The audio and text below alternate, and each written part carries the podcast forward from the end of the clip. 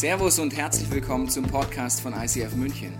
Wir wünschen dir in den nächsten Minuten eine spannende Begegnung mit Gott und dabei ganz viel Spaß. Ich liebe diesen Film hier als Einstieg in diese Predigt. Heute geht es um das Thema Hinterfrage deine Gewohnheiten.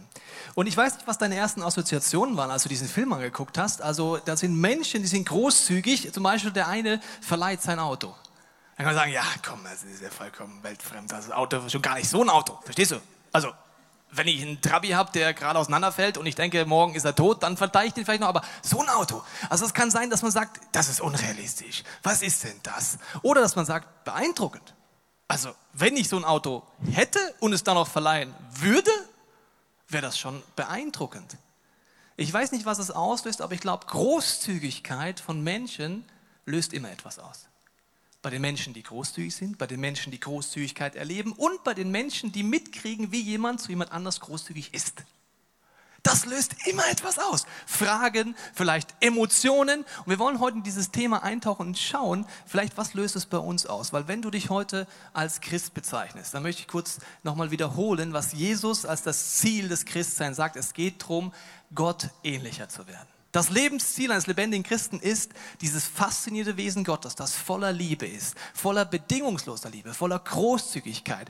Ein, ein, ein, ein Wesen, das man gar nicht beschreiben kann und das sagt, mein Ziel ist, wenn jemand sagt, ich traue mich diesen Weg zu gehen, ein Lebensweg mit der Veränderungskraft, die nur Gott geben kann, wird das Herz immer ähnlicher werden dem Herzen Gottes. Und im Herzen Gottes ist, wenn du diesen Gott besser kennenlernst, vielleicht bist du auf der Suche danach, aber vielleicht hast du auch schon erste Dinge kennengelernt, ist absolut faszinierend. Und wenn ich dann mein Herz vergleiche und sage, okay, das ist ein Lebensziel als Christ, und dann schaue ich mein Herz heute an und merke, ja, da ist nicht immer nur Großzügigkeit. Da ist nicht immer nur Liebe.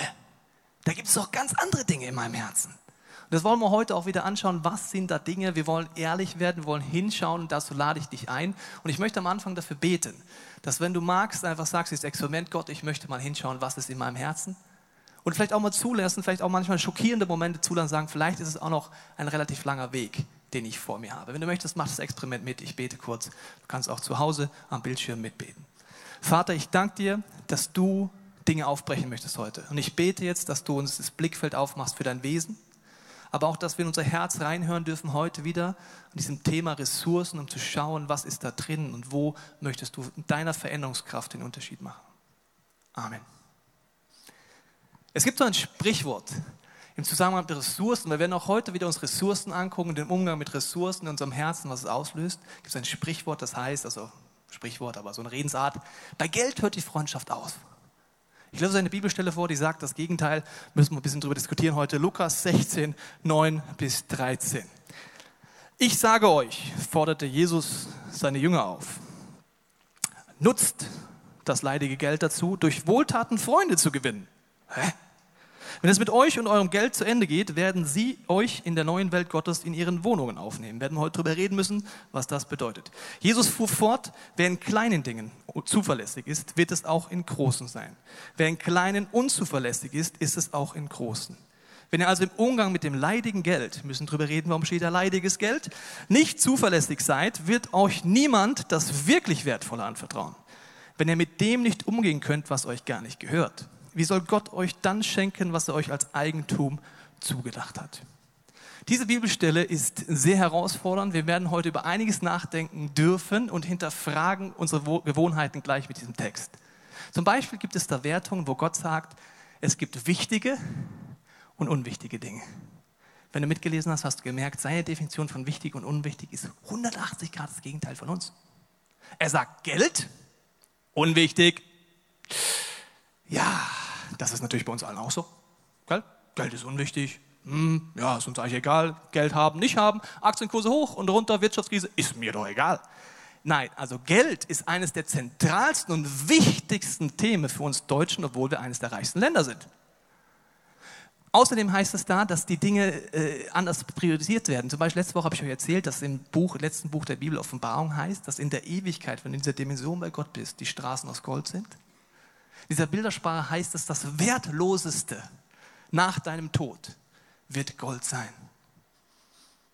Da denkt man manchmal so, wenn man noch Gott nicht so gut denkt, man ja, der schaut halt keine Nachrichten, der Gott. Der weiß nichts vom neuen Goldrausch. Ich meine, selbst ich habe letztens überlegt, ich habe so die Eheringe, unsere ersten Eheringe, wir haben ja getauscht, aber es ist ein bisschen größeren mittlerweile. Die ersten sind Gold. Jedes Mal, wenn ich an so einem hobbylosen Gold-Ankaufsständer äh, da in so einem Supermarkt oder wo immer vorbeikomme, denke ich mir, ja, eigentlich sollst du das mal verkaufen. Oder ich meine, der Gold.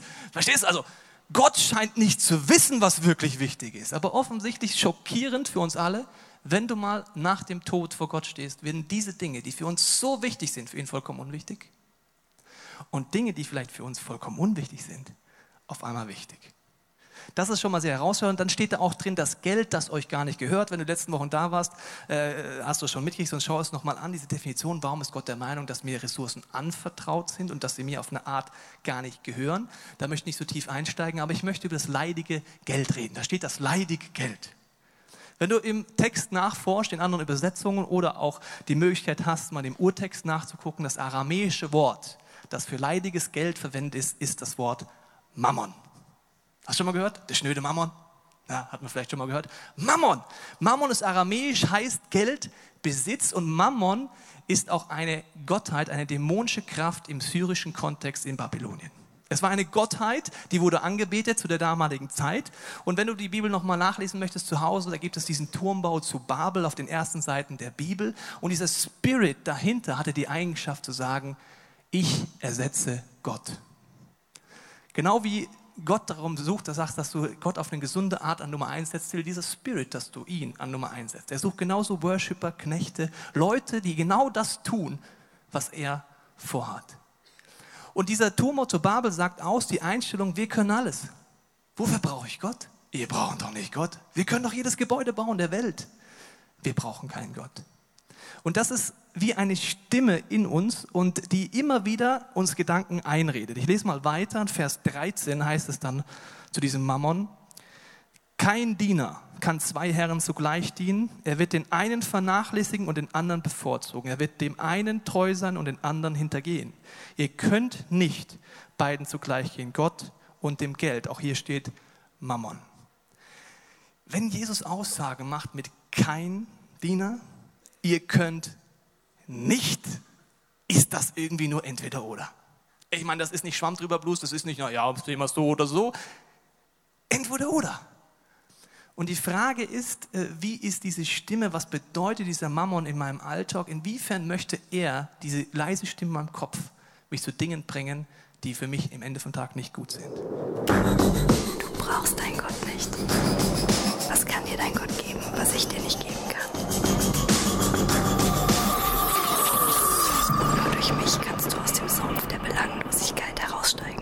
Verändern.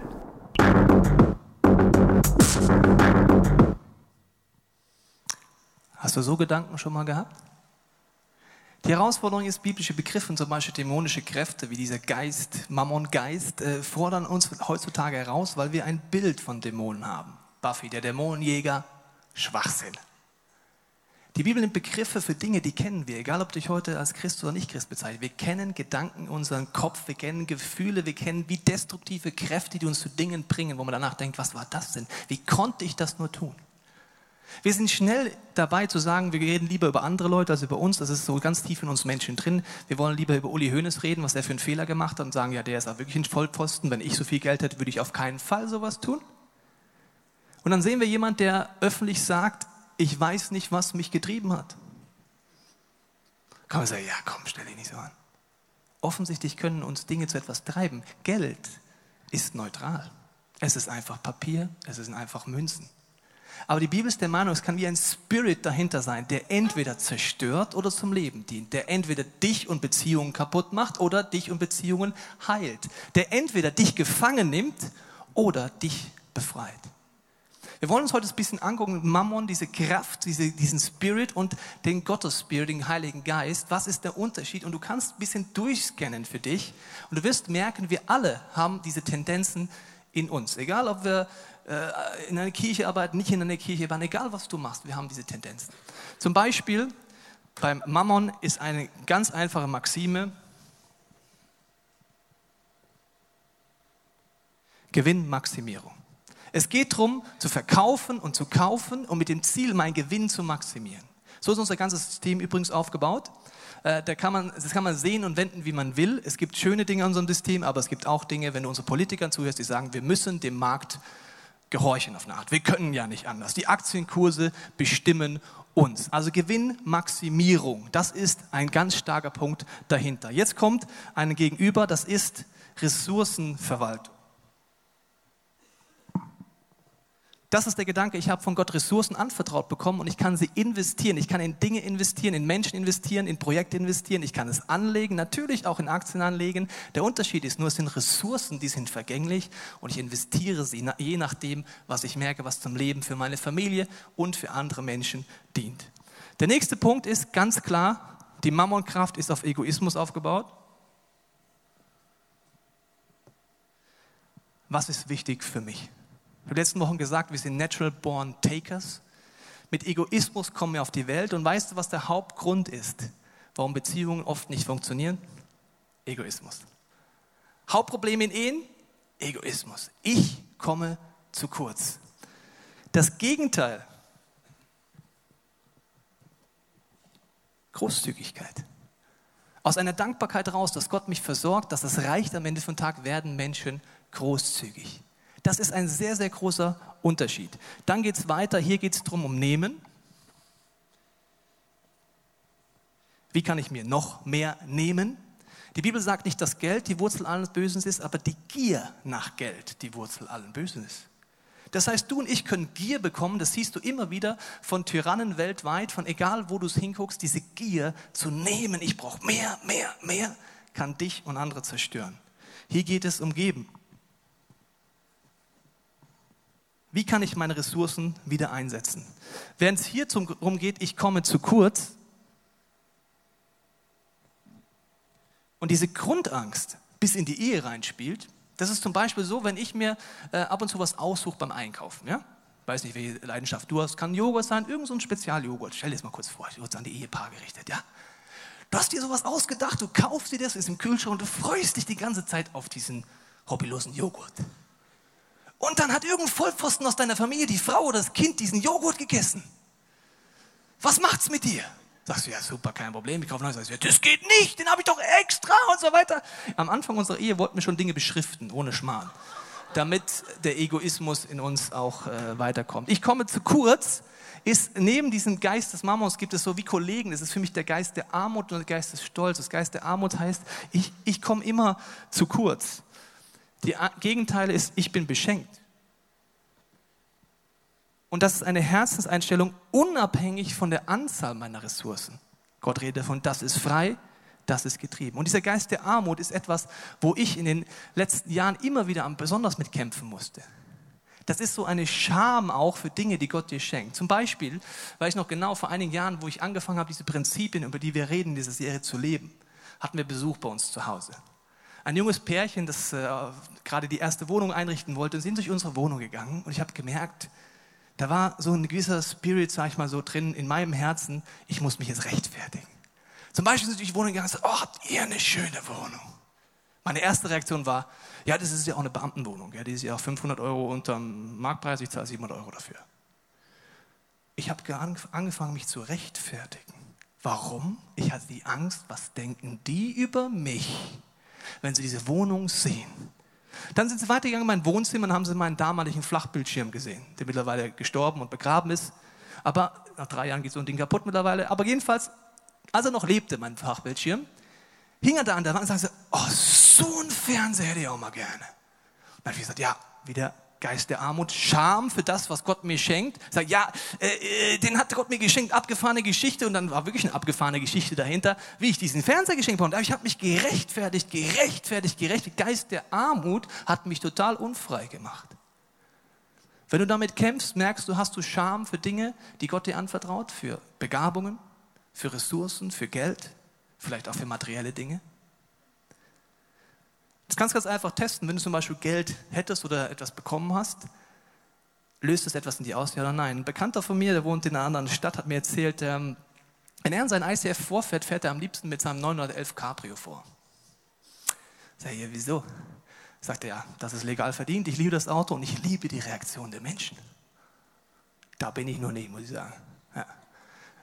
Die meisten von uns sagen eher, ja, ich fahre lieber mit dem Zweitauto, weil dann denkt keiner, ich habe Geld. Ja? Und Geist der Armut ist unabhängig davon, ob du viel Geld hast oder ob du wenig Geld hast. Der kommt immer wieder. Es ist Scham, es ist Unfreiheit. An das, dass du dich einfach freust.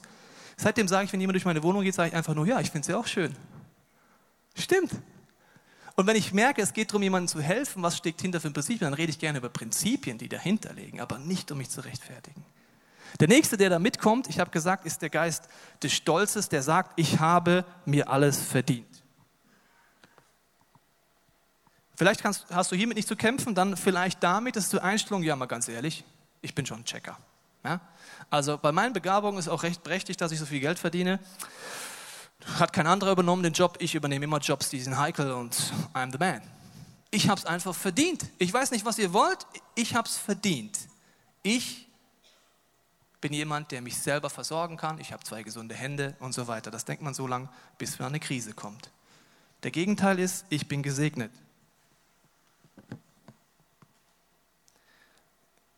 Beide können, sind nur unterschiedliche Nuancen. Beide kann haben, dass du viel Geld hast, ob du wenig Geld hast. Das eine ist, ob ich innerlich frei bleibe oder eben nicht. Und die Frage ist jetzt, wie komme ich an Punkte, wenn ich merke, diese Mammonkraft ist in meinem Leben, wie komme ich raus aus diesen Gefängnissen, was die Bibel wie Fluch nimmt? Und ich möchte dich reinnehmen, die letzten Wochen haben wir damit angefangen und ich möchte euch kurz an dieser Grafik hier zeigen. Wie wird mein Herz Gottes Herzen ähnlicher? Du hast 100 Prozent zur Verfügung, jeden Monat, auch insgesamt in deinem Vermögen. Und irgendwann merkt man, wenn man angerührt wird von der Dankbarkeit Gottes, fängt man an, zweckgebunden zu spenden. Das ist ein erster Schritt auf dem Weg. Im Verhältnis, deswegen habe ich dir die 100% mal mitgebracht, sehen wir nie die 100%, sondern wir sehen das und sehen rot. Weil gefühlt, wenn du das anfängst, ist das ein sehr, sehr großer Schritt. Und ich möchte das nicht verharmlosen, es ist immer ein großer Schritt. Du fängst an, zweckgebunden zu spenden.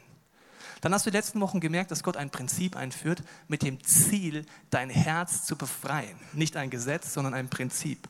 Und das sagt Folgendes aus. Das sagt, dass du als Voraussetzung eine Herzensentscheidung triffst.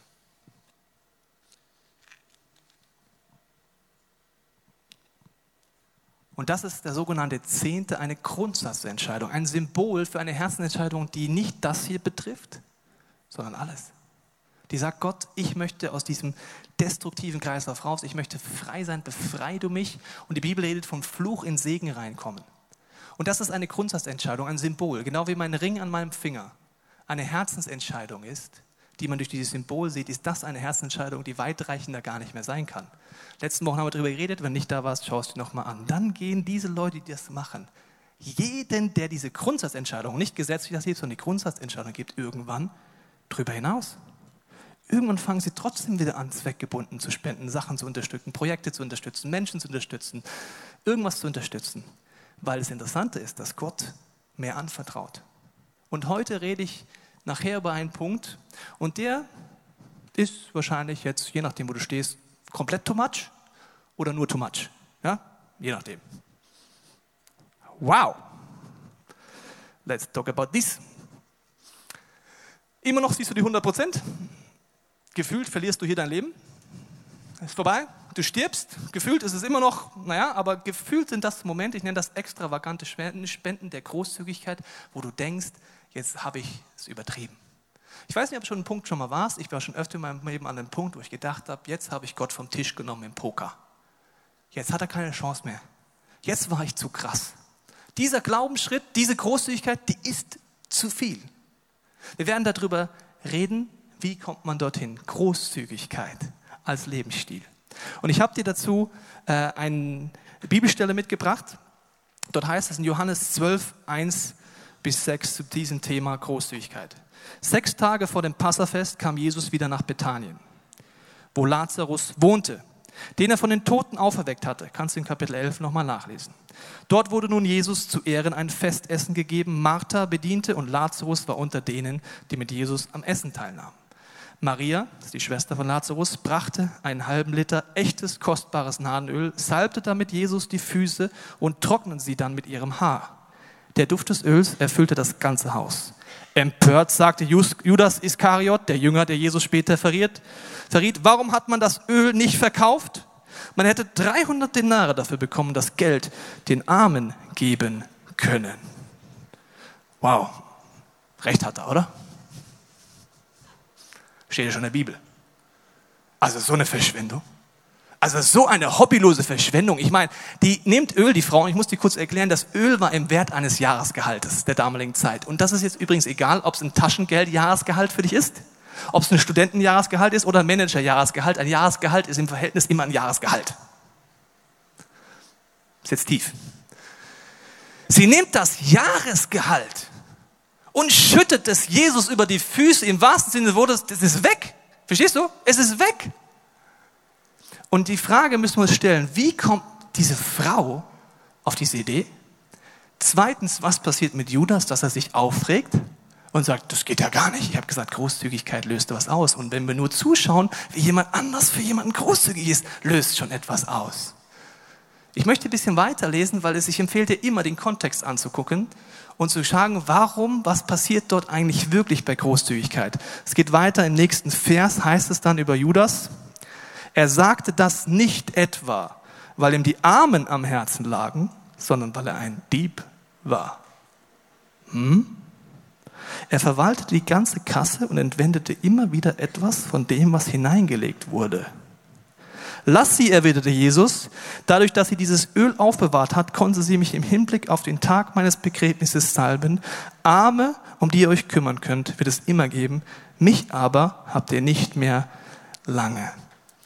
Judas war der erste Schatzmeister der Kirchengeschichte. Er war für die gemeinsame Kasse zuständig. Also alles, was die Jünger, was Jesus bekommen hat an Spenden, an Unterstützung, hat er verwaltet und er hat immer was rausgenommen. Wie jetzt? Das ist aber krass. Judas ist man schnell dabei zu sagen, ja, der Verräter. Wenn du die Kirchengeschichte kennst, später verrät er übrigens auch wieder wegen Geld Jesus, dass er ans Kreuz genagelt wird. Was ist mit Judas los? Judas ist ein Bild für den Natural Born Taker in Reinstform.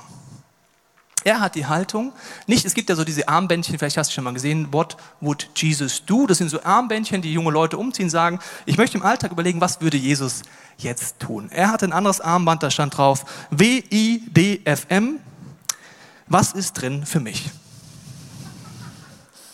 Das hat er auch marketingtechnisch aufgebaut, Armbänder hat er überall verteilt und im Christentum hat er sehr hohen Absatz davon gefunden. Was ist drin für mich? Es war die Haltung, er hatte das Ziel, dass es einen Umsturz gibt. Damit fing es an. Er war aus einer äh, radikalen politischen Bewegung, die den Umsturz der Römer haben wollte. Jetzt kommt dieser Jesus und denkt sich, dieser Jesus, der könnte das sein, dass er mir diese Situation gibt, dass wir die Römer abschaffen. Er hatte die Haltung, die übrigens in uns allen drin ist, Gott, was hast du mir eigentlich zu bieten? Die meisten von uns kommen so zum Glauben.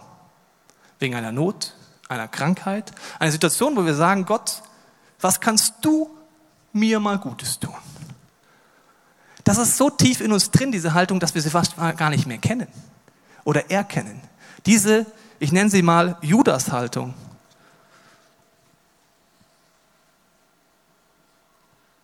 Ist in unserem Herzen viel weit verbreiteter als die Maria-Haltung. Er wird untreu. Und jetzt kann man sagen, ja, das wäre die gleiche Sache, wenn du das Wort anguckst. Man kann das auch wie als Kollektenbehälter wie übersetzen. Das wäre die gleiche Situation, wenn wir die Kollekte einsammeln und jemand nimmt einfach immer Geld raus. Ich habe jetzt einen äh, Radiobeitrag im Bayerischen Rundfunk gehört über eine katholische Kirchengemeinde im Bayerischen Voralpenland. Da war der Skandal, dass der Sepp so und so aus der Kollekte mehrmals Geld rausgenommen hat. Das geht frei nicht. Das ist die Haltung. Und schon merken wir, ja, also sowas mache ich ja nicht. Also zum Glück bin ich ja draußen. Die Bibel ist nie dafür geschrieben worden, dass wir mit Zeigefinger auf andere zeigen, sondern zu merken, ja Mist, das gibt es in meinem Leben auch. Ich habe euch die letzten Wochen darüber erzählt, dass in Malachi heißt, dass Gott sagt, warum bestehlt ihr mich? Ups. Dahinter ist der Gedanke, dass Gott es offensichtlich so wertet, wenn ich nichts reingebe, ist genauso, wie wenn ich einfach was rausnehme. Jetzt wird es so richtig unangenehm. Hätte ich das mal gewusst, wäre ich lieber zu Hause geblieben. Diese Haltung dahinter bedeutet, dass wir in der Gefahr sind, Gott zu bestehlen, indem wir ihm nicht die Position geben, die er sagt, das ist das Einzige, was dich frei macht. Sobald du eine Mammonkraft jemand anders an meinen Platz nimmst, wirst du drunter leiden. Wenn du diese Prioritäten nicht setzt, wirst du nicht aufblühen. Judas sagt etwas, das hört sich fromm theologisch an, man sollte es den Armen geben. Es gibt viele Aussagen unter Christen, die sind so fromm. Aber dahinter steckt etwas ganz anderes. Was sagt der denn eigentlich, der Judas? So Mist, wenn die das jetzt da drüber schüttet und nicht spendet, dann geht es ja nicht durch meine Kasse durch. Dann kann ich ja gar nichts rausnehmen davon. Woran merkst du, ob jemand diesen Spruch ernst meint oder nicht? Indem du anschaust, ob er sein eigenes Haus schon verkauft hat für die Armen. Leute, die im frommen Bereich Dinge fordern, machen es meistens 0,0 selber. Die Idee ist ja nicht falsch, Armen etwas zu geben. Aber der Gedanke dahinter ist schon sehr frömmelnd, muss ich sagen. Und was ist mit Maria los? Ich meine, wie kommt die auf die Idee? Erstens mal muss sie eine super Verwalterin gewesen sein, weil sie hat ein Jahresgehalt einfach gegeben. Ich kann kein Jahresgehalt geben, weil ich das alles immer ausgebe, verstehst?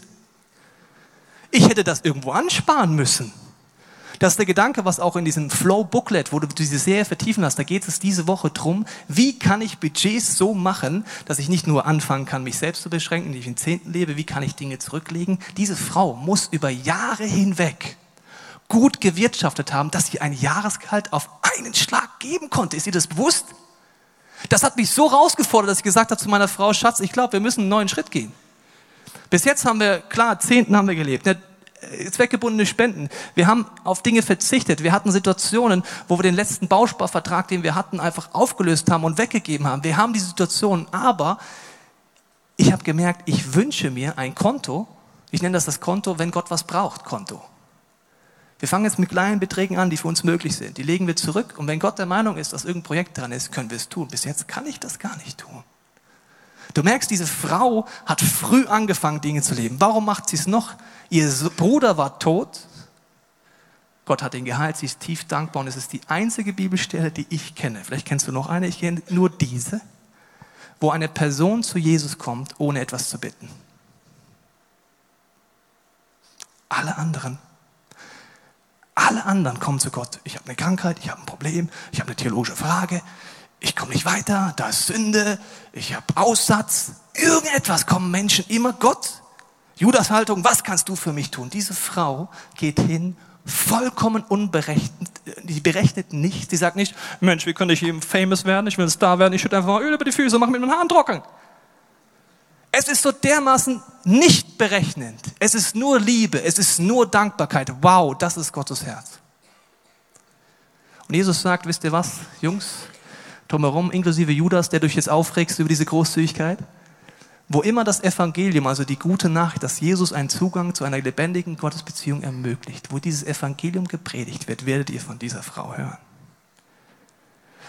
Deswegen ist meine Meinung, ein gesundes Evangelium geht nur mit Großzügigkeit gekoppelt, mit einem Herzschlag, der nicht berechnet ist weder Leute einfach nur zu bekehren, damit man einen bekehrt hat, noch einfach zu geben, damit ich gebe die 50 Euro, damit ich mehr habe, sondern ein gesundes Evangelium heißt, mein Herz wird so verändert von Gott, dass ich gar keine Bedingungen mehr stelle und sage, Gott, es geht um dich und nicht um mich. Da habe ich noch einen gewissen Weg vor mir. Zum Glück darf ich seit 13 Jahren Dinge ausprobieren und ich merke, das hört nie auf, dass wir Dinge ausprobieren können. Meine Frage ist, wenn ich folgende Geschichte gehört habe, die möchte ich dir mitgeben. Diese Geschichte handelte von einem Berg, der voller äh, Wasserreservoir war. Es war auch riesen Eisschicht, ein Gletscher. Und dort ging ein Fluss runter. Und der Fluss kam bei drei Menschen vorbei. Und dieser Fluss war immer frisch, das Wasser, es kam immer etwas nach. Die erste Person hatte gelernt durch ihre Familie, durch ihre Eltern, du musst darauf achten, dass du nicht zu kurz kommst die nur durch und durch diese Mammon-Einstellung hatte. Das heißt, diese Person baute einen Staudamm, wollte maximal viel stauen, ging jeden Tag an den Pegelstand und schaute, wird es ein bisschen mehr, wird es ein bisschen weniger. Der Pegelstand war absolut der Lebensinhalt dieser Person. Sie wollte einfach so maximal viel horten. Die zweite Person merkte, da kommt ja immer Wasser. Ich nehme einfach das raus, was ich brauche. Den Rest lasse ich weiter fließen für die Menschen, die unten am Fluss leben. Die dritte Person merkte, da kommt ja immer Wasser. Das ist nicht nur genug für mich, nicht nur genug die Leute, die da unten leben, sondern ich fange an, Kanäle zu bauen. Sie hatte versucht, versucht, ein Kanal zu bauen, so Menschen, die nicht an diesem Wasser leben. Sie hat den Wunsch gehabt, dass diese Menschen das auch erleben. Für nächstes Jahr hat diese Person fünf Kanäle geplant, um noch mehr Menschen mit diesem Wasser zu erreichen. Wenn du der Verwalter von diesen Ressourcen wärst, wo würdest du Wasser weiter reinballern? In die dritte Variante. Warum sagt Gott zu Menschen, die in diesem Herzen an diesem Punkt sind der Großzügigkeit, du darfst von mir fragen und bitten, was du willst? Weil er weiß, dass sein Herz schon so weit durchgebrochen ist. Meine Frage ist, als Abschluss, warum vertraut Jesus Judas die Kasse an? Er wusste es ja schon. Also, wenn du Gott kennst, weißt du, der weiß alles. Das ist immer gut zu wissen, wenn du in deinem Leben versagst, du kannst ihn nicht überraschen. Also es ist ja nicht so, dass Judas, wenn er äh, es eingesehen hätte und umgekehrt wäre gesagt, du Jesus, du, ich habe da Geld rausgenommen, dass Jesus sagen würde, äh, echt? Mist, was machen wir jetzt? Ey, Jünger, der hat was rausgenommen, habe ich nicht mitgekriegt. Warum habt ihr nicht aufgepasst, ihr Vollpfosten? Ihr müsst mal hingucken, wenn der Judas das macht. Der wusste das eh schon. Er wusste es auch schon vorher. Warum gibt er jemanden, der eine Schwäche hat, Verantwortung in diesem Bereich? Je nach Gottesbild könnte man sagen, ja, ist ein bisschen sadistisch, ne? Der holt dann erst den Gabriel und Michael zusammen, oben beim Barbecue im Himmel sagen sie, schau mal, der Judas. Dem habe ich jetzt Geld anvertraut und das hat er einfach nicht im Griff. Der wird so dermaßen versagen. Wow! Machen wir schon mal ein bisschen Bier auf. Ey, das ist Schaulustigen pur. Es ist ein Prinzip der Bibel, dass Gott uns Dinge anvertraut in unserer Schwäche. Das ist ein Grundprinzip. Er vertraut dir den Heiligen Geist an, ohne dass du perfekt bist. Er vertraut dir Gaben an, ohne dass du schon weißt, wie du sie einsetzt. Er vertraut dir Ressourcen an, ohne dass dein Herz schon so weit ist. Mit einem Ziel. Das möchte ich dir vorlesen. Das heißt es im Korintherbrief, 1. Korinther 10, 33, 13 dazu. Die Prüfungen, denen ihr bis jetzt ausgesetzt wart, sind nicht über ein für einen Menschen erträgliches Maß hinausgegangen und Gott ist treu. Er wird euch auch in Zukunft in keine Prüfung geraten lassen, die eure Kraft übersteigt. Wenn er euren Glauben auf die Probe stellt, wird er euch auch einen Weg zeigen, auf dem ihr die Probe bestehen könnt. Ich habe euch gesagt, Judas ist uns so viel näher als Maria. Gott vertraut dir und mir Ressourcen an. Egal, ob es jetzt viel ist oder wenig obwohl er weiß, dass wir Schwächen haben. Wir alle haben Schwächen. Er redet von Großzügigkeit und er macht so viele Beispiele, die unser Hirn sprengen. Nicht nur diese junge Frau, die ich dir vorgestellt habe. In der Bibel kommt dann David vor, ein König im ersten Teil der Bibel, der 17 Milliarden Euro umgerechnet von seinem Privatvermögen in eine äh, Gottesdiensträumlichkeiten reinsteckt, in den Tempel. Das wäre selbst für Bill Gates viel Geld. Das geht aber auch noch bis hin bis zu einer Witwe die am Tempeleingang ein paar Cent reinschmeißt und Jesus sagt, habt ihr die Witwe gesehen? Sie hat Cent gegeben. Gott ist nicht der Meinung, dass das mit der Menge zu tun hat, die er anvertraut, sondern einfach, dass er eine Herztransplantation machen möchte, dass sein Herz und mein Herz, dass mein Herz ihm ähnlicher wird. Und er vertraut uns Ressourcen an in unserer Schwachheit. Er hat vielleicht dir sogar Karriere schon anvertraut, obwohl du ganz ehrlich merkst, ich kann damit gar nicht umgehen. Mit einem Ziel, dass du Veränderung erlebst. Und Gott ist wie ein Arzt. Er sagt, Jesus, ich bin ein Arzt. Und alles, was in der Bibel geschrieben ist, diese Judas-Geschichten, äh, die Gebote, die Prinzipien sind dafür da, dass wir wie in einen Spiegel schauen und erkennen, wo wir krank sind. Wo ist mein Herz krank? Wo brauche ich einen Arzt? Nicht um zu verurteilen, nicht um zu richten, sondern dass ich ein Know-how habe und weiß, zu welchem Arzt muss ich jetzt gehen.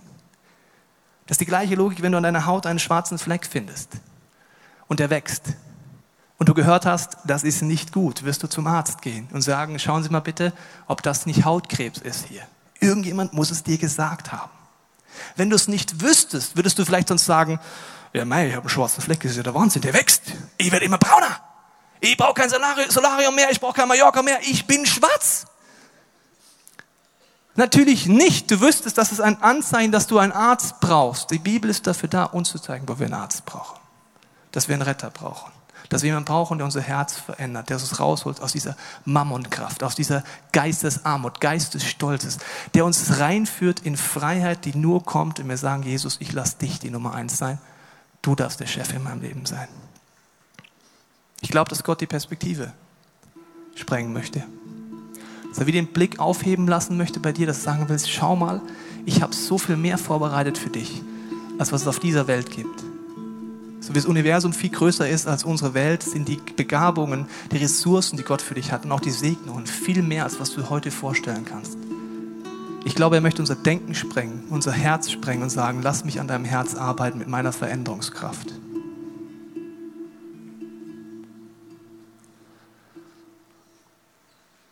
Wir werden jetzt eine Zeit haben, wo die Band uns mitnimmt in die gesungene Gebete.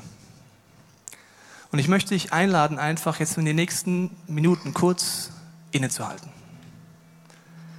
Alles, was Gott dir aufzeigt, durch die Bibel, durch Gespräche, ist, wie gesagt, nicht zu verurteilen, sondern erkennen, wo brauche ich einen Arzt. Und ich möchte dafür beten, dass der Heilige Geist dir und mir zeigt, wo steht unser Herz, wo brauche ich einen Retter, wo brauche ich jemanden, der mir nicht nur vergibt, sondern die Kraft hat, mich zu verändern. David, dieser große König, der eines Tages 17 Milliarden seines Privatvermögens spendet, betet mal Gott, schenk mir ein neues Herz. Weil er schockiert ist, wenn er dort reinhört. Ich möchte dafür beten und wenn du möchtest, mach dieses Experiment mit. Du kannst es auch als allererstes Mal in deinem Leben sagen, Jesus, hier bin ich. Ich möchte mein Herz öffnen. Ich brauche einen Arzt in so vielen Lebensbereichen. Und ich glaube, wir alle sind an einem anderen Punkt. Aber Jesus wartet mit offenen Armen an diesem Kreuz und sagt, dafür bin ich gestorben. Dass die Dinge, die ich in deinem Leben eh schon weiß, die mich nicht schockieren, die mich gar nicht aufregen, wo ich nur sage, dafür bin ich gestorben, dass du Veränderung erlebst, dass du zu mir kommst. Und dafür möchte ich beten. Heiliger Geist, ich danke dir, dass wir jetzt in der Stille einfach in uns reinhören dürfen. Auch mal wirklich hinhören können, was da hochkommt und auch mal durch dich, Heiliger Geist, wie eine Metaebene gehen können und auch mal vielleicht das zulassen, zu sagen, warum sind so viele Emotionen in mir? Welche Ängste habe ich dir zu vertrauen? Wo ist diese Mammonkraft in meinem Leben? Und ich danke dir, Jesus, dass du sagst, kehr um, komm zu mir. Wenn du mühselig und beladen bist, ich nehme dir die Last weg. Ich verändere dich wirklich durch meine Auferstehungskraft, die tote Bereiche, tote Herzensbereiche lebendig machen kannst. Jesus, wir wollen der Stille jetzt mit dir das besprechen, was uns gerade auffühlt.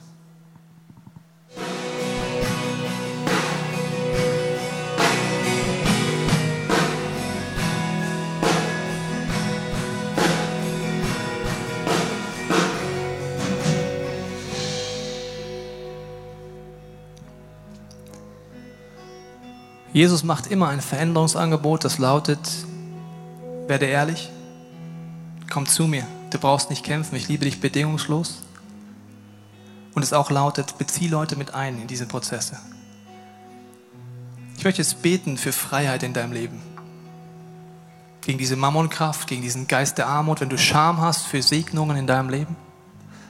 Aber vielleicht willst du auch sagen, Gott, da ist sehr viel Stolz in meinem Leben und ich merke vielleicht gerade in Zerbruchzeiten, wie wenig ich in der Hand habe wie wenig ich das schaffen kann, würde ich sagen, ich bin der Versorger meiner Familie, weil ich bin abhängig von einem Wirtschaftssystem, von Firmen, von so vielen Dingen. Ich möchte diese Abhängigkeit von dir erleben und die Freiheit, die es bedeutet, selbst in Stürmen meines Lebens zu schlafen. Dafür möchte ich beten. Wenn du möchtest, bete mit in deinem Herzen. Ich breche jetzt über jeden, der das möchte, diese Mammon-Kraft im Namen Jesu. Geist des Mammons, du hast kein Recht mehr, uns blind zu machen. Ich bete für die Gabe der Geisterunterscheidung für jeden in diesem Raum, dass du, Heiliger Geist, uns aufzeigst, was ist deine Stimme, was führt zum Leben und was führt zum Tod. Und auch wo Scham ist, wo dieser Geist der Armut, egal ob wir viel oder wenig besitzen, uns immer wieder Scham einredet, dass wir dankbar werden können mit deiner Hilfe. Und Vater, du weißt, dass dieses Thema so herausfordernd ist, weil es so tief geht. Und ich bete jetzt, dass du jedem von uns zeigst, was ist mein Schritt. Dass wir nicht einen Weitsprung aufs Wasser wagen, sondern einfach einen Schritt. Ich denke, dass für jeden von uns was anderes bedeutet und wir wollen das nächste gesungene Gebet nehmen und sagen, Gott, hier bin ich. In meiner Schwachheit, in meinem Versagen und auch teilweise in dem Schockiertsein von meinem Herzen. Ich brauche dich. Ich gebe dir alles hin. Wir hoffen, dass dir diese Predigt weitergeholfen hat. Wenn du Fragen hast, kannst du gerne an info at icf-moenchen.de mailen und weitere Informationen findest du auf unserer Homepage unter www.icf-moenchen.de.